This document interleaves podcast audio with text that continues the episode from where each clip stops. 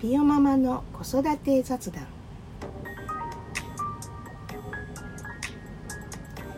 こんにちはピオママです。毎回テーマを決めて子育てあるあると視点が変わると赤ちゃんは面白いをお話ししています。今日のテーマはママのやる気スイッチと嬉しい言葉です。自分じゃないのに自分のことのように没頭する赤ちゃん育ての時代があります。ママになって嬉しいことは家族の一員になれた充実感。ママの家族パパの家族を子供がつないでくれているような気がします。そして子供の人生の伴走者としていろんな気苦労を背負いながらも成長していける楽しさたくましさを自分自身の中で育つ気がします。反対に嬉しくなかったこと。この時代のことは自分の中の記憶でしかないがほとんどだということです。最近では育児休業を取ってくださるパパさん増えてきてママは嬉しいかと思います。共有できますものね。反面パパのお世話までしないといけない場合は自分のことぐらいは自分でやってくれと切に願うものです。今日のことも予測立たない。もちろん明日は明日の風が吹くような日々の中で頑張ってるね。ねぎらいのありがとうという言葉。それも嬉しいんですけども本当のところは眠いしんどい逃げたいと思っていてもなんとかやる気を奮い立たせて頑張っていることを誰も評価してもらえないということです。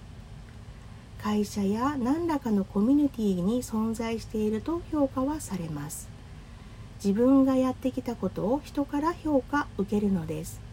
でも子育てのコミュニティは家族が主体でその家族が見てくれていなければ誰も評価してくれない。推測の上に頑張ったんだろうなという他人事の気持ちのもと頑張ったねお疲れ様では本当の意味でのシェアできてなく褒めてもらっていても何か辛いのです。結果主義成果主義の今の時代ではできたできなかったというようなアホな評価はいりません。子育てするママに根拠もないような精神論はもっといらないし時代錯誤です。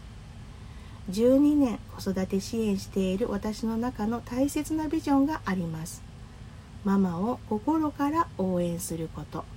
先ほど述べたようなことは言いません。お話を最後までお聞きしてその上でお話しするようにしています。必要があれば根拠のある専門の知識もお話しします。そのための勉強も続けています。正直12歳になればご相談される機会もぐっと減って忘れ去られるような存在ではあるのですがそれで十分だしママがポジティブにその先の子育ての階段が登りやすくなってくださったならそれで嬉しいのです。毎年何人か2人目生まれました。3人目生まれました。とご連絡いただきます。忘れ去られる存在であるはずなのにご連絡くださること。本当に嬉しいです。0歳時代100通以上 LINE でやり取りする方もいらっしゃいます。0歳時代ママが変化に対応できるように予備知識であったり困ったことに対して具体策を試してもらったり結果をお聞きして次を考えたりママのやる気スイッチの背中を押すその中の一人でありたいと活動しています。この雑談の元ネタは1300以上もある当ブログの記事をもとにラジオトーク用に配信しています。ご関心がありましたら無料配信ですのでそちらもぜひお越しくださいませ。今日もあなたにとって素敵な一日を迎えられますように。